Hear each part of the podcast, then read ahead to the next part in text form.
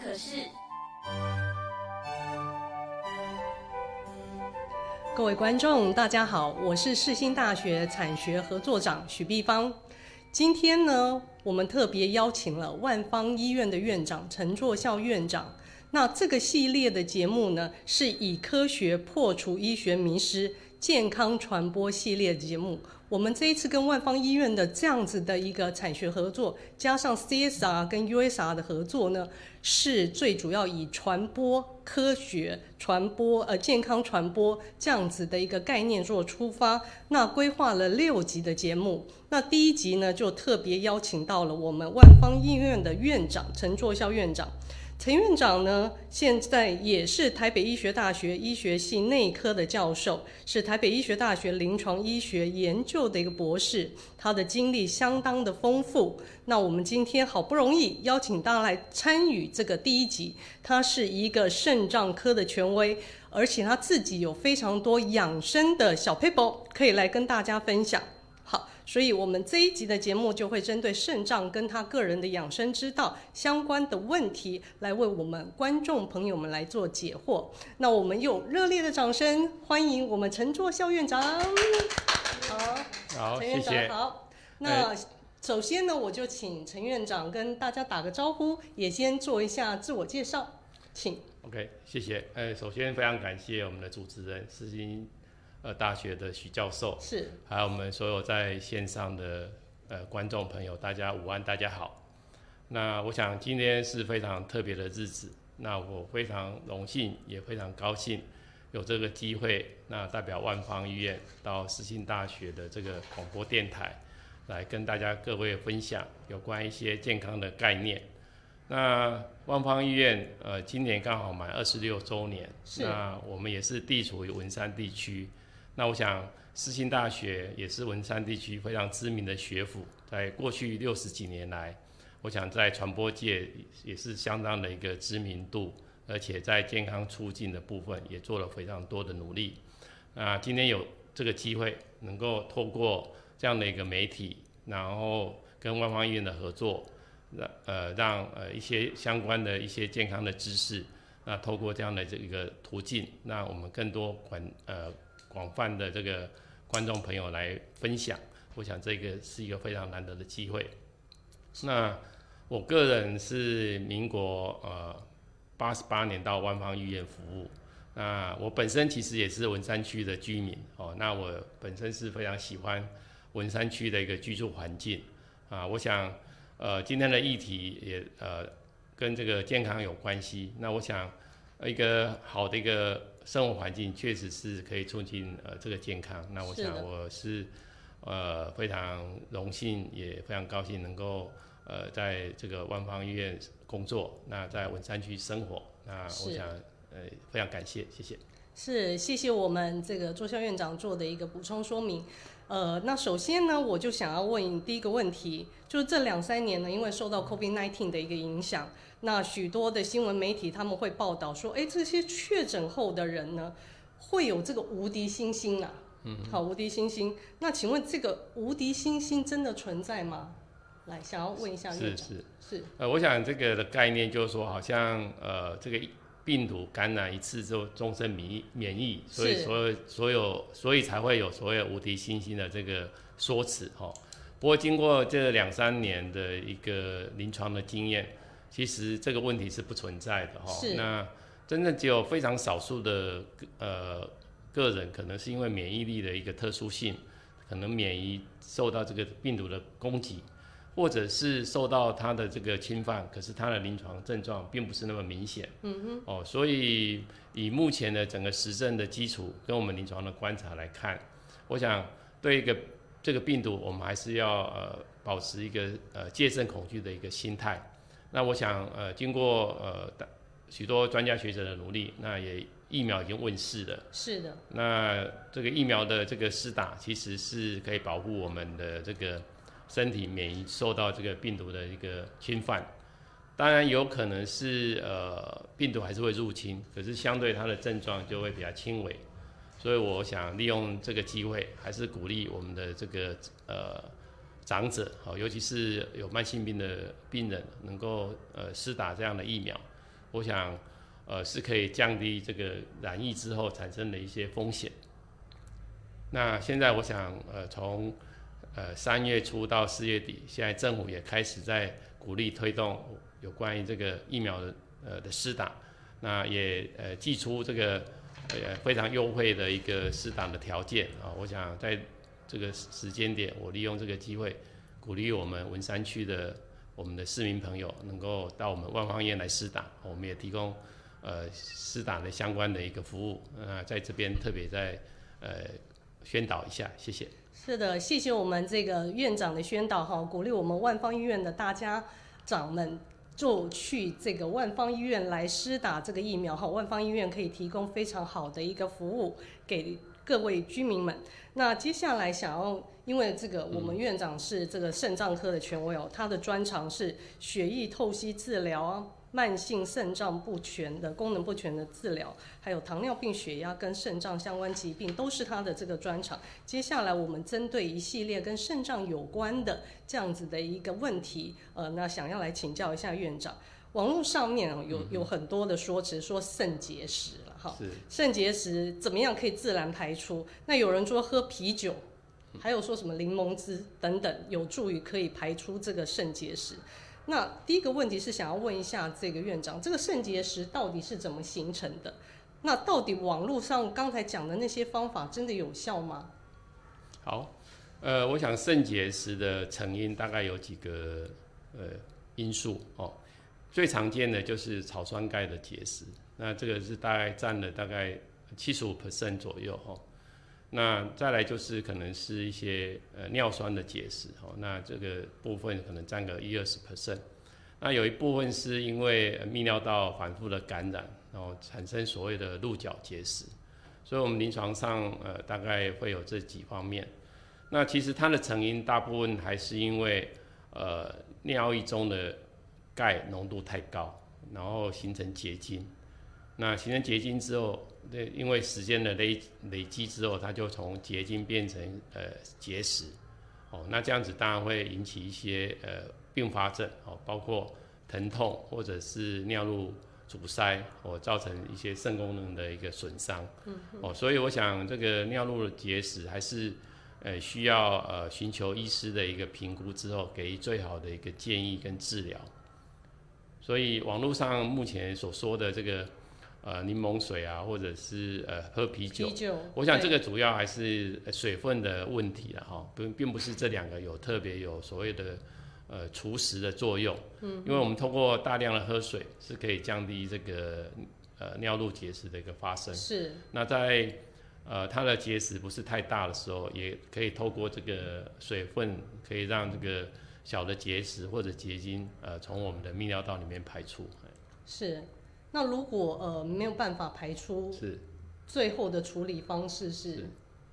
呃，当然呃，石头到一个程度的时候，它没有办法排出。那我们在呃医疗上，目前你是可以用呃体外碎波的证实哈。我想这个大家呃应该亲朋好友都有人有这个样的经验哦。那另外一个就是你也你也可以利用所谓的软式输尿管啊。那软式输输尿管是一个比较。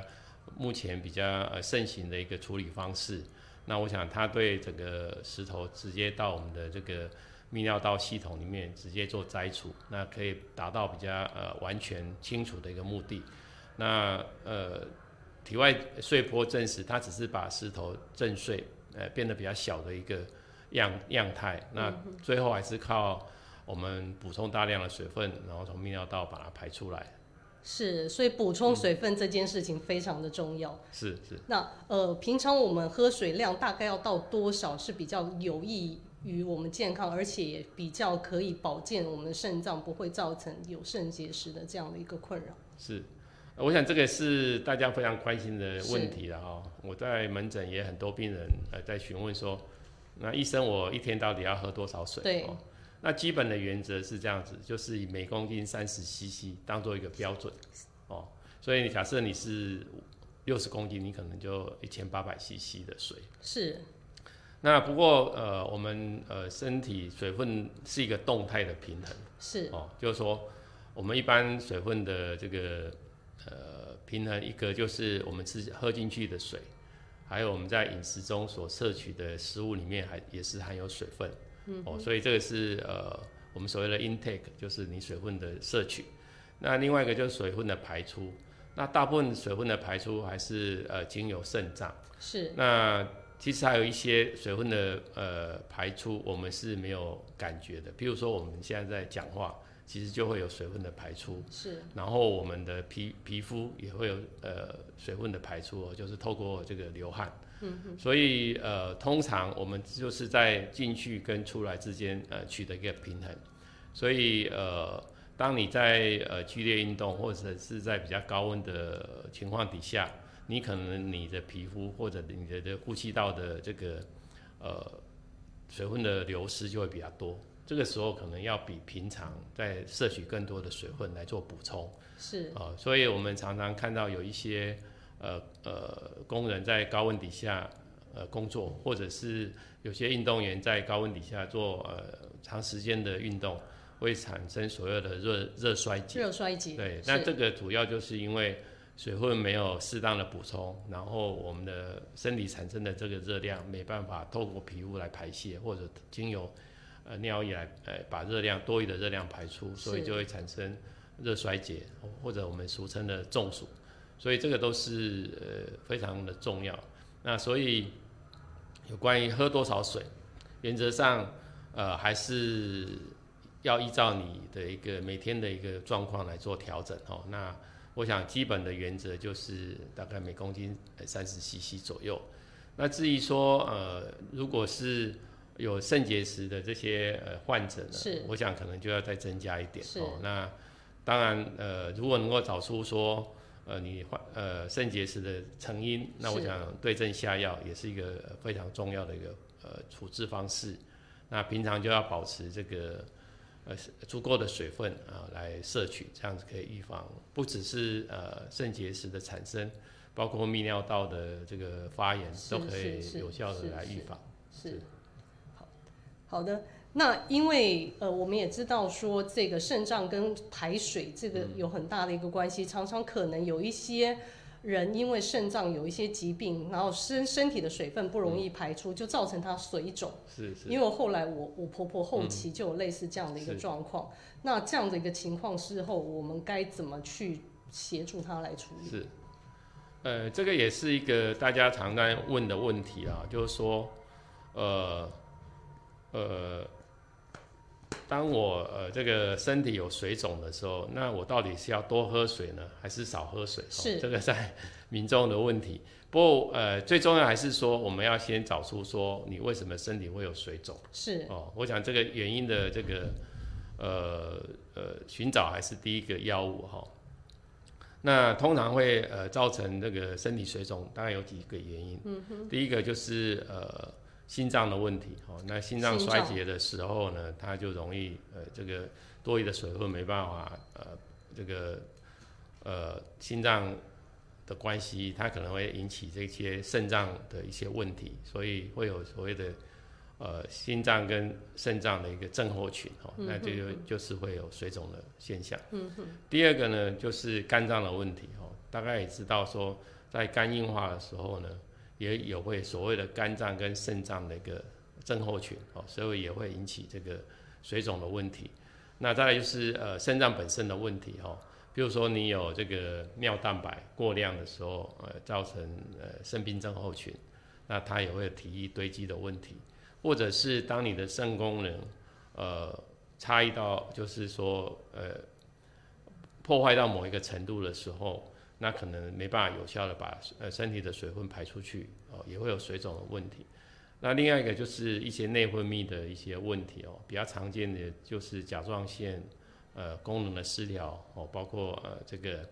呃低下的时候呢，也会有产生水分堆积的问题。那其他就是有一些药物，它可能会影响到肾脏对这个水分跟盐分的排出，那也会有这个水肿的问题。所以我想水肿的呃只是一个症状，我们通常都是说代表你身体的水分的呃代谢失去了平衡。是，那这个是需要呃做进一步的一个评估跟检查之后，那把这样的原因找出来之后，我们对症下药。我想这这个是呃最重要的。是，谢谢我们院长的一个解答。那目前呢，我们知道现在人的饮食啊，呃，就外食习惯人很多，是然后离癌的风险越来越高。那我就想要请教一下院长，如果说像吃素或者戒糖，或者我们吃比较清淡一点，这样子就真的可以有效降低离这个肾脏癌的几率吗？OK，好，我我想呃，过去我们呃主要的问题是呃感染的问题哦。当经济发展到一个程度的时候，比如呃我们已经进到开发中国家或已开发的国家，那这样子面临的通常是非感染性的问题，可能是一些接下来可能面对的是一个代谢性的问题，或者是癌症的一个呃这个造成的一些医疗的问题哈。所以针对目前呃十大死因里面，还是以癌症、心血管的疾病为主。那这些其实跟饮食都还是有关系的、哦。那呃，我们显而易见的，以糖尿病、高血压来讲，它其实就是包括你盐分的摄取，或者是这个糖分的摄取，都是有直接的相关。那我们也常知道有所谓的三高哦，高血脂的问题，可能跟你脂肪的摄取的量都有关系哦。所以我想，一个呃健康的饮食习惯哦，再搭配一些健康的生活习惯，是可以让我们呃免于这些慢性病的困扰哦。那至于癌症的这个呃发生，其实它有非常多的原因，是哦、除了一些可能致癌的食物，或者是呃，比如说抽烟喝酒，这可能会有一些加重的因素。那当然还有一些基因突变的问题。哦，那我们环境中当中有有些也有可能诱发呃这个基因突变的问题哦，比如说我们的食物加工哦，比如说做这些呃烧烤的问题产生的这些呃代谢物，可能也会有产生这样的一个风险。所以我想，呃，虽然一些比较呃经食物经过一些加工料理之后，会让增加它的美味，那当然也会带带来它的风险。哦我想这是呃现代人面临的一个挑战哈。那怎么在这个当中取得一个平衡？哦我想这个呃是需要呃透过这样的一个呃途径，让大家知道说呃一个怎样的一个健康的一个生活习形态或者饮食呃习惯，是有助于你保持一个个人的健康。是。那如果现在很多人因为可能健身啊，然后是希望减肥啦，就是做 DGI 的饮食这一类的，那 DGI 的饮食是真的对我们的这个身体是直接有好的帮助的吗？或者是对肾脏会有什么样的影响呢？好，呃，我我想每一种饮食它都有它的理论基础了哈。那我想这样的理论基础可能呃也不适合适合每一个人。哦是，那所以我是呃这样的建议，一通常我们还是要看你本身有没有一些疾病产生哈、就是说你如果是一个健康的人，你可能你的在饮食方面你的限制会比较少。嗯，是，哦，那可是当你有一些呃潜藏的一些呃慢性病的时候，你在饮食的这个选择或者烹煮的条件，这个都需要跟医师或者营养师或者你的卫教师来做进一步的讨论，然后取得最适合你的一个饮食的一个呃，不管是食物的选择或者是烹煮的一个条件。那原则上，目前的饮食的概念还是以少糖、少盐、少油。啊、哦我想这个是呃少盐、少油，对，是。这个还是基本的原则是。啦。哦，那至于说呃食物的选择，我想这个就是有很多的这个客观的环境，是。哎，所以这个确实是呃需要呃再做进一步的讨论。是。是的，好，那接下来想要请教一下院长哈，这个肾脏科的门诊就是只有洗肾的病人他会来看吗？那到底还有哪一些疾病是属于肾脏科的这个范畴？是，我想呃最近大家可能报章杂志都有在报道说，台湾目前的这个洗肾的盛行率或发生率都是世界第一嘛哈。是那有他呃有将近十万的人目前是在接受这个透析治疗，就是我们俗称的洗是肾。那很多人就说，那这个到底是什么样的原因造成的？哦，那我想，呃，以我二十几年肾脏科医师的经验，呃，我们可以看到整个肾脏病发生的这个这个样态，是从二十几年前可能是一些呃肾脏病本身的一个自体免疫的问题，比如肾丝球肾炎哦的发生。转变到现在，大部分的发生率都是因为糖尿病、高血压的关系哈。那依照目前的统计，百分之四十六的一个新透析的病人是合并有糖尿病的哦。那再来就是在过去，呃，可能有一些比较中年人会进到透析，可是我们发现最近其实都是七十五岁以上的高龄者才进到透析的这个治疗。针对这些比较年轻的族群，它的发生率并没有增加哈，所以整个成因还是因为呃这个我们目前的寿命越来越长，那慢性病的病人越来越多哦，那因为呃这些共病的关系，呃那因为时间的堆垒之后，他的肾脏慢慢的这个退化哦，所以才会产生这么多的这个呃需要透析治疗的患者哦。那我记得我在呃年轻的时候，呃我的老师曾经呃秀了一张图，就是呃全世界这个呃透析比较高的发生率的地方或盛行率的地方，跟他麦当劳的这个这个。加速是有关系的，真的，所以所以这个是给我一个非常呃深的印象哦。所以我想这个呃谈到说说一个饮食习惯的改变哦，其实其实是会加重这些慢性病的原因哈。就像我们讲的，因为我们现在这些素食文化进来之后呢，可能就是比较呃高糖高盐的一个饮食习惯，也让我们的这个这个呃。肾脏病的发生率增加，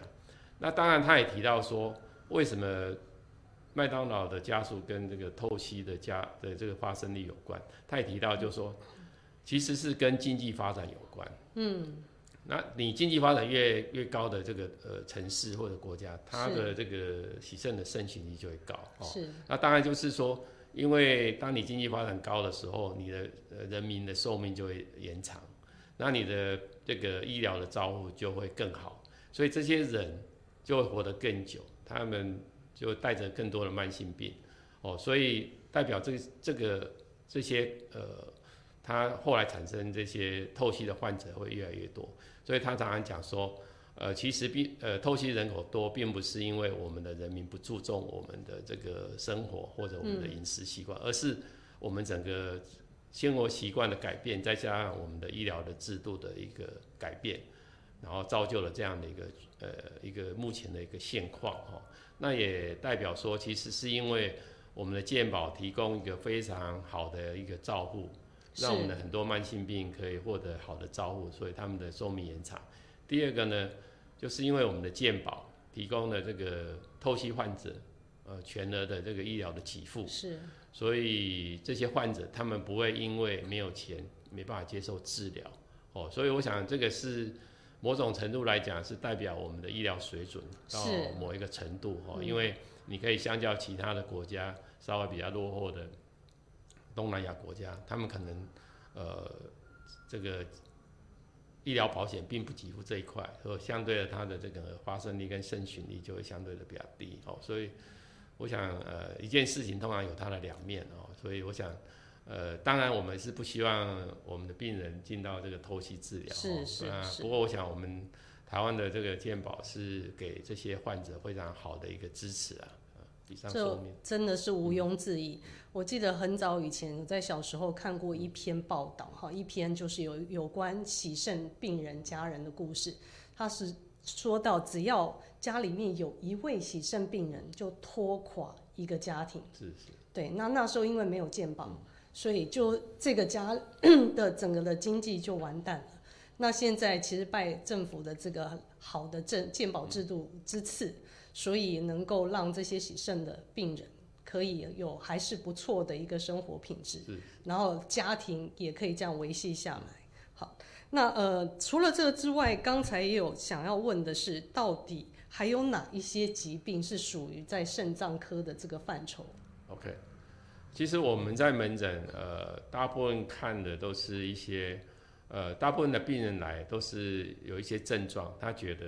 呃可能是跟呃肾脏有关哦。我举几个例子哦，比如说他觉得呃后后腰会痛，因为我们的肾脏就是位在我们后腰的部位，嗯那我们肾脏的大小大概是跟我们的拳头大小一样大，是。哦，所以常常病人就说啊，我这个地方痛，是不是肾脏有问题？哈、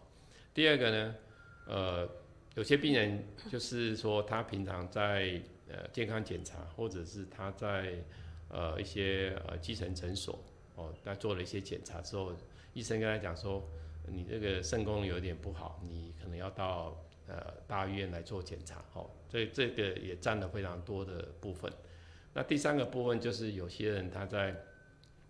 解小便的时候，他觉得呃小便的不管是他的这个样态啊，或者他的这个次数啊，或者它的量哦有改变，是哦，或者是他觉得呃跟跟这个报章杂志报道的好像有点呃类似啊、比如说有泡泡啊，或者是颜色有改变啊，或者是晚上常常需要上好几次厕所，那这样子小便的形形形态的改变，他也会来就医哦。那有一部分的人就是因为他有高血压，哦，那高血压他就会想说，哎、会不会我的肾脏出了问题哦，所以就因为高血压来就诊。那有一部分就是像我刚刚讲的，就是说，哎、他现在发现他脚有水肿，所以他就特别跑来这边来看。那我想，呃，在门诊大概会有呃这这几样的病人，他觉得他的问题可能是跟肾脏有关哦。那通常我们在呃诊治这样的病人的时候，我们通常会有几个部分。第一个当然就是先询问他的病史，哦，就是说，比如说你有没有什么样的一个慢性病，有没有糖尿病、高血压，或者是呃有一些免疫方面的疾病，是或者是或者是有没有呃一些癌症哦，这些我想这这些你的一些疾病会不会影响到你这些表现？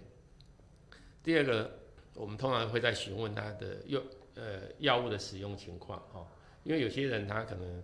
呃虽然没有病，他也是吃药在保身嘛哈、哦，那或者是 他有 他有一些病，可是他其实有些他吃的药不见得是医师处方的哈、他可能有一些朋友介绍等等哦，所以我们先确认他的这个呃用药的情况。那第三个当然是做一些理学的检查哈，是。就是说看看他这个整个呃，比如说他的水有脚有没有水肿啊，他的这个心肺功能怎么样，然后他的这个呃肾脏的位置有没有疼痛等等哦。那之后我们就会大概理出一个方向之后，就会做一些简单的这个检查哦。我想肾肾脏的检查其实呃很简单，就是我们只要抽个血、验个小便哦，那有必要的时候拍个安排个超音波，那我们大概就可以把这个到底你是不是肾脏相关的问题，嗯我们在呃门诊就可以帮你厘清哦。那当然有一些可能会比较少数的个案。呃，在因为这样的检查可能还没办法有效履行，那才需要做进一步的检查。不过我想百分之九十，呃，经过我们这样的诊断，大概都可以找出它相关的问题。是，谢谢。那据说那个肾脏是一个沉默的器官嘛，哈，所以呢，我们怎么样早期可以发现自己的肾脏有一些问题呢？呃，常常很多人都说，呃，肾脏病它没有很明显的症状哦，所以说当它受损到一定的程度，它才开始感觉不舒服。哦是，那这个确实是一个实情啊，哈，就是说很多呃年轻人，他可能就像我讲的，他可能呃某一次抽血，哦，才发现他肾功能已经到呃第五期了，哈，哦，呃，那通常我们慢性肾脏病是分五期啦，哦，是五期，呃五期，那嗯。一般我们是用所谓的肾丝球过滤速率来分，哦，是。那正常人是在九十以上。是。那如果是你是呃九十以上，可是你前你合并有一些呃尿蛋白的问题，或者是你有多囊肾结构上的一些问题，就分类在第一期。那接下来可能就是六十到九十是属于第二期，然后第三期是六十到三十，那第四期是三十到十五，那第五期就是十五以下。那通常需要透析的话呢，通常是在十五以下，然后经过呃药物的治疗，没办法缓解你的尿毒症状，才需要透析。不过我们临床上一般是可能要到呃五分以下，才真正药物没办法缓解他的这些症状哈，所以才需要进到透析。那呃经过这样的分歧之后呢，我们可能会采取一些呃策略哈，就是说。如果你是在我们叫三 A 哈，就是在四十五分一级的话，在四十五分以上，我们尽可能还是找到它可能的原因，能够让它能够经过适当的治疗，能够恢复哦。我想这个是非常重要的。可是，在这个四十五分以下，就是我们叫呃第三期呃又分成 B B 期的时候呢，我们呃。处理的这个原则可能就是要延缓它的恶化，哦，延缓它的恶化。所以我常呃跟我的病人讲说，呃，在过去大家的观念说，呃，肾脏病没有药医，其实这这句话是需要呃更正的。是哦，如果没有药医，那我想我们医生就非常的汗颜哦。所以我想我就跟他解释说，其实。我们要先了解你的成因，哦，那你的可能有一些合并症，嗯，那在不同的时期，我们采取不同的一个治疗策略，哦，是。那除了药物的治疗，还要呃需要饮食的介入，跟你生活习惯的调整，哦，所以我想这是需要呃医病共同来面对这样的问题。的确，哎对，所以我想，呃。目前的医疗的进步，其实已经提供呃非常好的一个呃治疗的一个选择哈。那刚刚提到说，呃有些呃民众可能会了解说，那医生你可不可以跟我讲说，那到底有没有哪些早期的症状，哦让我能够预事先预知？对。那通常我们在台湾肾脏医学会大概有呃提出几个临床上可能可以给大家参考的。第一个当然就是说，当你小便有泡泡，你有尿蛋白的时候，啊，可能是你肾脏有问题。第二个就是你有水肿的时候，水肿，水肿的时候。第三个你有贫血，哦，因为我们肾脏本身，哎，本上肾脏本身它有制造一种荷尔蒙叫红血球生成素，哦，所以肾脏不好的时候它会贫血。嗯哼。那再就是高血压，哦，因为高血压有可能代表你的肾脏对这个钠离子的调节出了问题。哦所以会有高血压，啊，最后一项是叫倦怠哦。你只要觉得呃比较倦怠，那我想也可以呃做一个适当的这个检查，然后呃征询你医师的意见哦。我想这是肾脏医协会提出来的这些呃肾脏早期的症状哦。那当然到比较晚期的时候，我们的病人可能就会开始有食欲不振哦。那有时候会有。这个恶心呕吐，嗯哼，或者是有这个四肢发麻，呃，那个症状，呃，就是这个感觉改变，或者走路会喘，哦，这些我想都是一些呃，到比较晚期的时候的一些症状。是。那接下来我也想要问一下院长，这个因为学校的学学校大家都学生嘛，学生年龄层也比较低，那肾脏疾病，呃，是不是也可能发生在学生身上？因为他们现在常常这个做作业熬夜啦，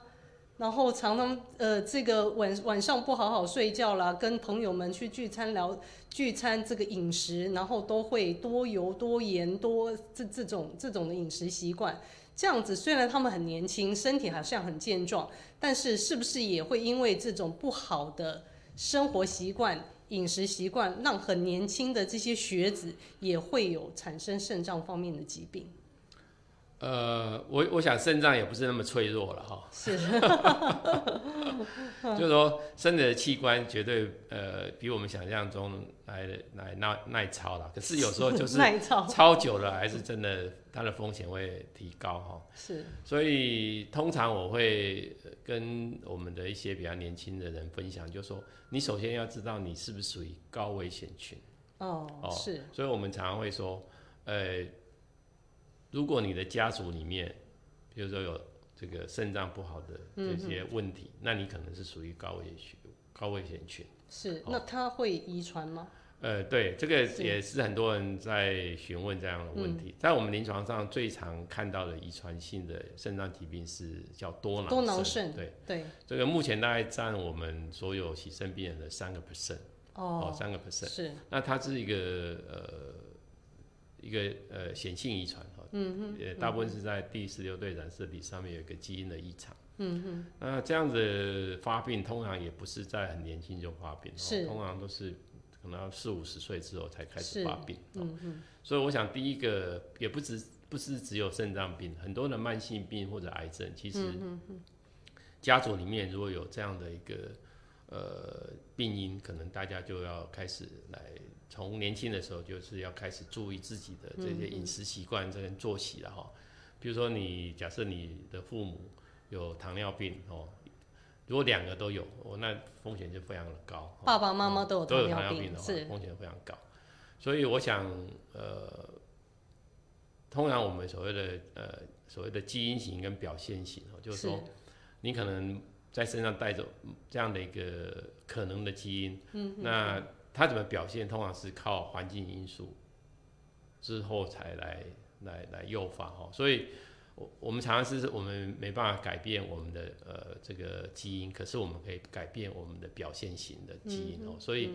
所以确实是呃从小就要养成这个比较健康的呃生活习惯哦。是，呃，那我想很多年轻人他觉得呃呃这是就是他们的生活习惯，那我个人也不是说呃。绝对不行啊，或者绝对禁止。我是觉得呃可能就是要有一点有一点点弹性哈，也不要。不过你长期处于这样的一个是，环境底下，是会诱发你的交感神经活化。好那交感神经活化本身其实对心血管就是一个很大的问题。嗯那交感神经活化之后，对肾脏本身来讲也是一个负担哦。所以我想，是，为什么我们的病人，我们常常会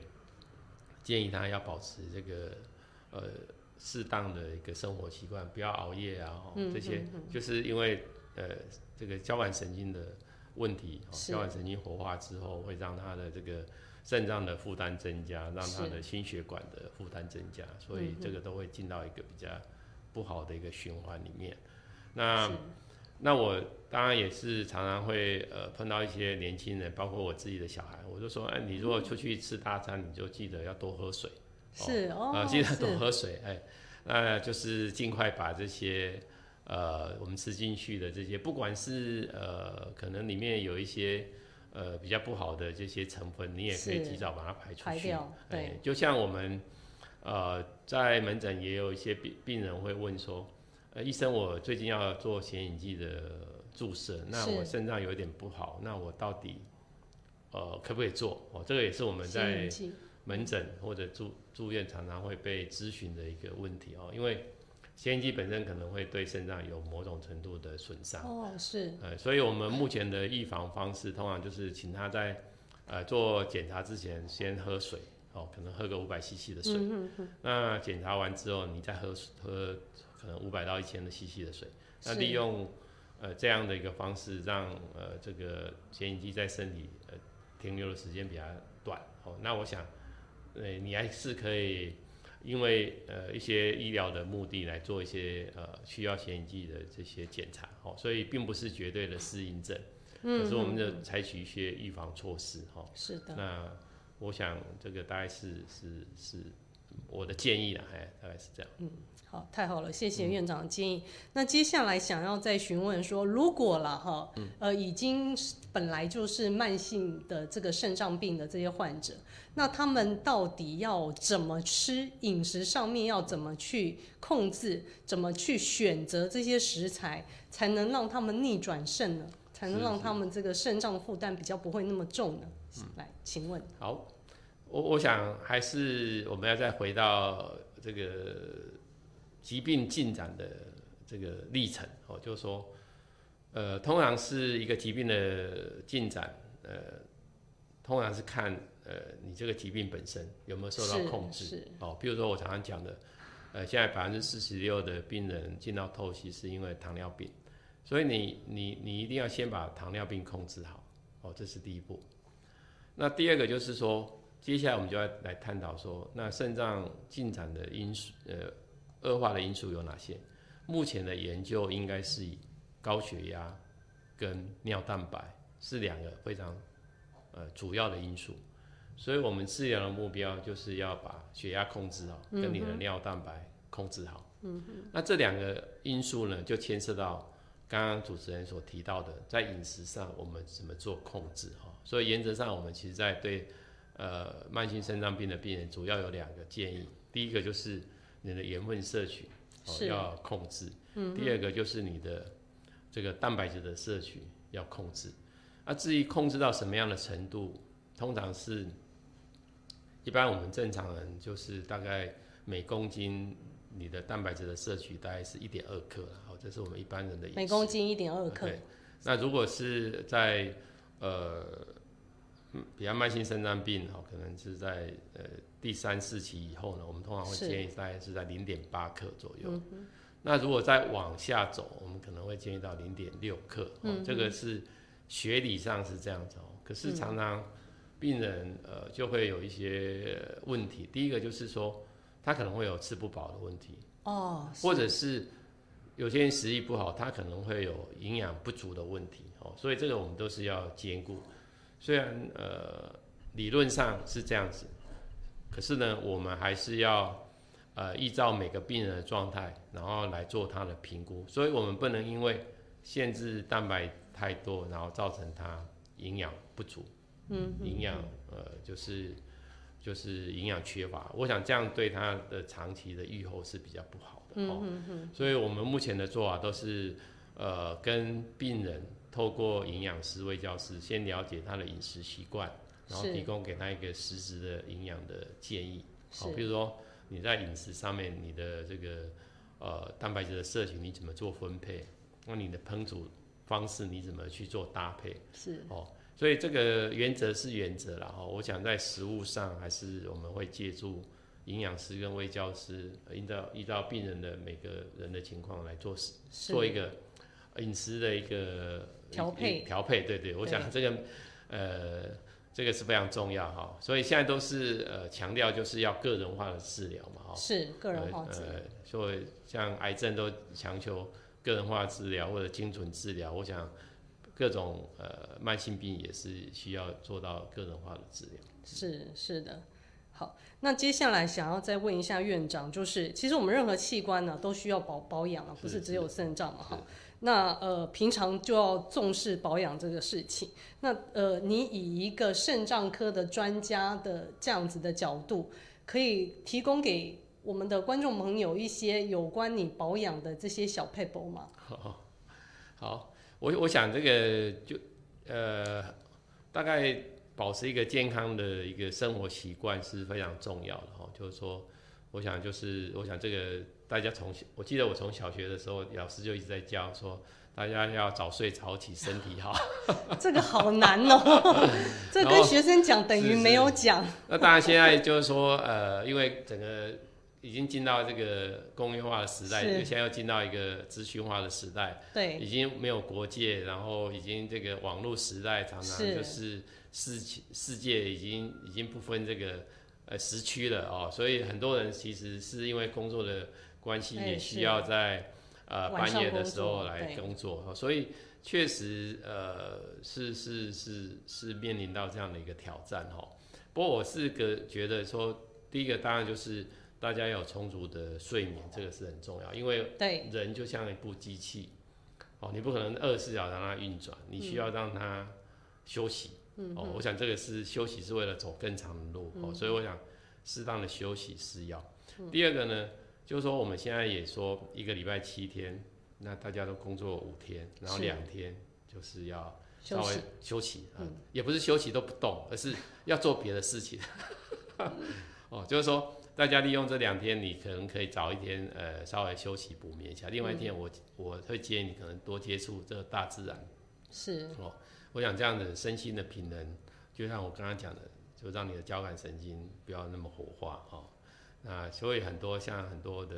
呃市面上的养生哦，包括太极拳啊，或者是禅修或静坐，其实它都是要把你的这个交感神经把你这个稍微放松，让你的副交感能够活化。我想这个对我们的这个身体是非常重要的哈。我想就就就这个生活习惯来讲，第二个就饮食习惯来讲，就是一样，刚刚我已经讲过，呃，少糖、少盐、少油，哦，这个是基本原则。那其实是呃。很多的报章杂志或者广播媒体，我想都在探讨这样的一个问题了哈。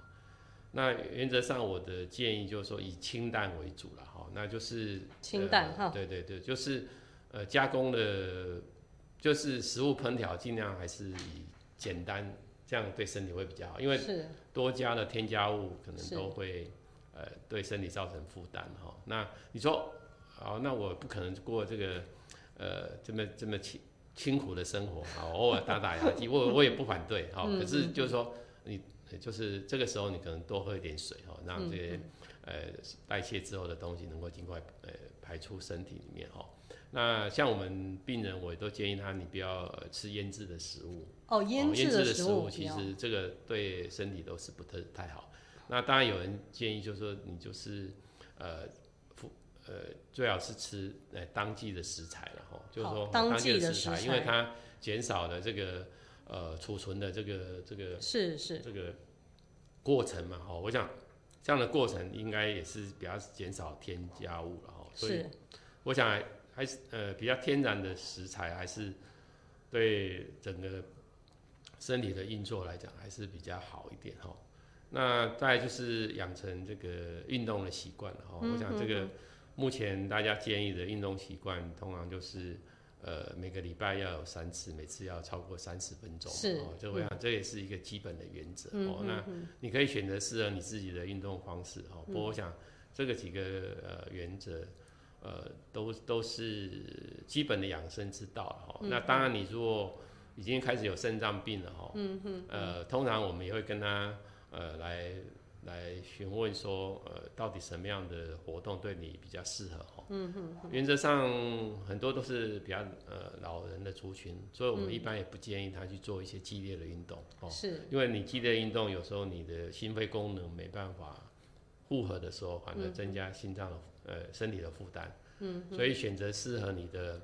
呃运动的呃方式，我想还是真的，就像我讲的，还是要因人而异，而且要个人化。哦，那我想，呃，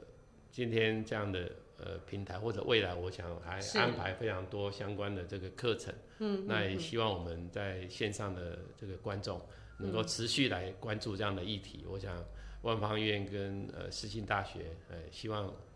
能够提供更多的服务，跟我们这些呃我们在现场的这些观众，谢谢。是是是。谢谢院长哈。那呃，刚才我们其实有特别提到，其实我们这个节目也是希望服务我们文山区的这边的居民。那尤其是我们这一次特别想要针对长者，哈，长者给予更多的一些关怀。那我相信万方医院其实也有提供了很多好的这个服务的措施给我们的居民。那所以呢，也想要呃了解一下，呃，到底现在万方医院呢？它在文山区、大文山区，它到底是一个什么样的定位跟角色？那整个医医院的特色跟中心思想是什么？那可能由院长您来做这个发言是最好的。那大概可以让大家知道吗？好，那我想很多人可能呃没有到万方医院来呃来看过哈。那我呃简单介绍一下万方医院。万方医院呃是一个公办民营的医院。那从这个我们是在一九九七年哦，就是民国八十六年二月十五号开幕，那是由台北医学大学来经营管理这样的医院。那呃，万方医院目前的一个愿景就是成为国际最高品质的一流大学医院哦，所以我们一直是以大学医院来当做我们一个经营的一个目标。那我们的这个呃，我们的这个 mission 哦，就是。我们的那个呃，你们呃，就万方医院的使命啊，对对对，使命，我一下忘记，对对，就是我们的使命。那这个使命就是说，我们为什么存在呃文山区哈？因为所以我们的使命有四个，第一个就是呃深耕社区。我想万方医院当初设立就是为了呃服务这个台北市的规划，就是服务文山区的市民。是第二个就是呃创新研究哦，嗯因为我们是一个大学的医院哦，所以我们呃着重在一些研究发展。嗯嗯嗯。第三个就是培育人才，培育人才哈，对，这个也是一个大学医院呃的一个任务哦，所以我们有很多台北医学大学的医学生或者各个职类的，嗯那也包括其他的护理学校的护理的这些学生都到我们医院来做见实习的工作，哦所以培育呃人才也是非常重要。那第四项就是提供以病人为中心的高品质医疗服务。嗯嗯。那我想这个也是医院存在的目的哈，所以我想呃我们呃的四个使命是非常的清楚哈，就是也来定位我们医院呃存在的一个价值跟我们努力的一个方向哦。那针对目前高龄化的社会，我想万方医院也做了一些呃努力跟规划哈。是那如果大家有到万方医院去就诊过，你就会发现，八十五岁以上的长者，从挂号、就诊、检查、做呃领药哦，这些我们都是有一个通道，就是哇让他们优先专属通道通道。哇，然后我们的呃这个也在入门的地方也有一个服务台哈，这如果有需要服务的，我们也有是呃志工跟我们一些呃同仁可以来做协助。嗯哦，第二个呢，呃，我们在病房的设计师，我们也有一个高龄病房。哦，那在嗯高龄病房里面，我们有高龄科的医师，然后做一个整合性的照顾。哦，那嗯我想。呃，高龄长者他不只是医疗的问题，他还有一些其他面面各方面的一些需要协助的地方。我想我们在那个地地方也也有这个比较整合的照顾。那再来就是在急诊，我们也有一个呃国健署的计划，哈、就是从呃在呃有关于这些呃跟文山区一些呃独居老人啊，或者是独居老人啊、对，或者是一些比较经济弱势的，我们也提供相对的这些服务。是所以我想，呃，万方医院呃在文山区是在地经营。那其实我们在呃万隆社区跟我们的木心呃里的地方，万隆里跟木心里，我们也设了一个社区服务站哦。那我们在那个地方也有专人来做这个，不管是咨询或者是一些相关的服务。那也期待说，呃，我们在呃文山区的居民或者我们在线上的一些观众哦，能够有机会呃，就呃到我们万方医院，那也希望在服务上面有什么样的建议，也都能够呃适时来提供我们来做参考。是。那您刚才特别有提到，就是在呃什么地区有一个社区服务站，万隆，万隆，呃万隆木心里，万隆木心里有一个社区服务站哈，对那所以这个站应该提供给我们文山地区的这些的居民一个很好的呃做这个健康交流的一个场地是。那这个站里面有做什么样的服务吗？有没有比较是呃明确细节可以呃让大家知我道？我我想是这样子，大概有几个服务啦，就就是说，因为呃现在政府也在推有关于长照的这个长照对对长照的一个资源的一个服务，因为我们常常知道长者呃他呃不只是呃疾病的问题，他还有一些照顾的问题。那所以我们从医院出院之后，目前都要先做一个呃出院准备，然后有可能有一些长照的需求哦。那我想这个是我们在那个地方也可以做一个咨询资源的一个呃，是。就是提供民众做参考。是。第二个，呃，我们在那边呃也有办一些活动，是。哦就是说有一些健康促进的活动，或者是有一些呃呃不只是讲座啦，嗯其实还还有一些呃邀请呃呃居民来来做一些小康乐啊，或者是一些手工艺等等哦，这手工艺是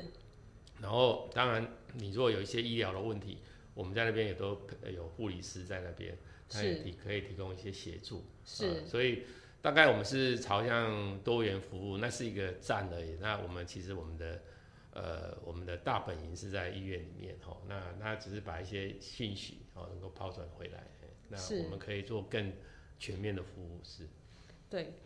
好，呃，谢谢我们院长哈。刚才其实你提到的整个万方医院有四大的这个 mission 哈，对，不管是深耕社区，或是创新研究，或是培育人才。好，那其实我觉得跟世新大学在做这样子的一个培育人才的发展，有非常多的这个相似之处。那这几年呢，世新大学呢，其实也呃很努力，想要深耕我们这个文山区，然后希望利用世新大学的专长领域，呃，就是在这个传播方面的这方面的一些特长。能够呃去服务我们的区区域的这些的居民，所以这一次才特别有这样的机会可以跟万方医院合作。那希望我们透过我们比较厉害的这个就是传播方面的这个专长技能，可以去做一些呃健康卫教、健康传播相关领域的这样子的一个影片的拍摄。那或者是透过 podcast 的节目，或者是我们邀请这个专业的医生来做专访，教导这些民众好的、正确的、健康的知识。那借由这种健康的教育跟宣导，避免这个长者呃之后会花很多的钱在这个医疗上面，这对这个健保应该也是有一个很好的呃一个改善。跟成本的一个节省，那这个其实其其实就是我们这一次跟世新大学跟万方医院想要合作，在这个大学社会责任这个面向，在健康传播领域这个面向很重要要做的一个想要达成的一个目的哈。那所以呃，刚才今天院长提供了非常多很宝贵的意见，尤其是在肾脏相关领域的这方面的保健知识。那呃，我想。对于这个社区的居民，或者是任何可以有机会看到我们 podcast 节目，或者是我们 YouTube 上面的节目的，都应该会有很好的一个概念跟这个影响。那呃，最后呢，我想要呃也请这个呃院长可以给我们这个文山区的居民呃一句话吗？来去给我们的文山区的居民去去给他们一些鼓励，或者是让他们更了解我们现在。呃，我们双方更想要做的这样子的一个共同发展的目的。好，呃，非常谢谢哦。我想，因为我一开场有提到，就是说我其实也是文山居民，是我在这边已经呃住了超过十年了哦。那我是非常喜欢这样的环境，因为这个环境是非常的这个呃空气非常的好，而且它的这个生活步调相对是比较慢哦。我想这个是很适合生活的一个地方哦。是的。那那我我想，呃，如果大家呃有什么样的一个医疗的需求，我想万方医院是非常呃欢迎，也非常呃希望能够提供一个好的一个医疗的照护。那我想现在的这个医疗不只是在急性期哦，包括在。往前延伸到疾病的预防，往后延伸到一些后续的照护，都是一个连续性的一个呃工作。那我想今天非常高兴，我们跟世新大学开启了这样的一道桥梁。是。那我想，呃，可以把我们急性的照护延伸到呃预防的一个阶段。对。那我想真的是，呃，以前常常有句话就说。呃，预防胜于治疗了哈。是，我想这个还是非常不变的真理哈。我想，呃，个人的健康确实是要从呃早就开始来建立哈。良好的生活习惯是可以保障你一辈子的一个幸福了哈。所以我想，这个有了健康才有所谓的幸福哦。所以现在很多人都在追求幸福，那我觉得。追求幸福之前，要先追求健康。是。那有些人在追求财富，我觉得追求财富之前，也应该追求健康，因为有了健康的基础，你才有所谓的财富跟幸福哦。所以，呃，我还是呃三句话不离本行，就是 这个医疗的工作，我们不希望只是服务在医院急性期，我们希望能够。在疾呃疾病的呃还没有发生之前的预防，我们都能够呃贡献我们的心力。是。在产生疾病之后，到后续的整个连续性的照顾，呃有关于这个社区呃资源的链接，或者政府长照资源的链接，我们也希望万方医院能够串起这样的桥梁，那今天也非常高兴啊，我们的许处长、许教授，是，呃，能够呃让万方医院有这样的一个平台哈、那我想未来还有更多发呃合作的机会，那非常谢谢。真的是非常好，好呃，给我们这么多宝贵的一个建议哈，要有这个未来要有美好的生活，要有去赚更多的财富，你首先就是要有健康的身体，要不然一切都是零。好，那这个是最后我们院长给我们的文山区就居民的一个很重要的一个启示。那今天真的非常开心呢，邀请到我们的陈作孝院长，给予我们今天在肾脏方面这些相关疾病的一些保健跟预防的一些相关领域的知识。那我想我们今天都收获非常多。那呃，再一次谢谢院长，再一次谢谢院长，谢谢。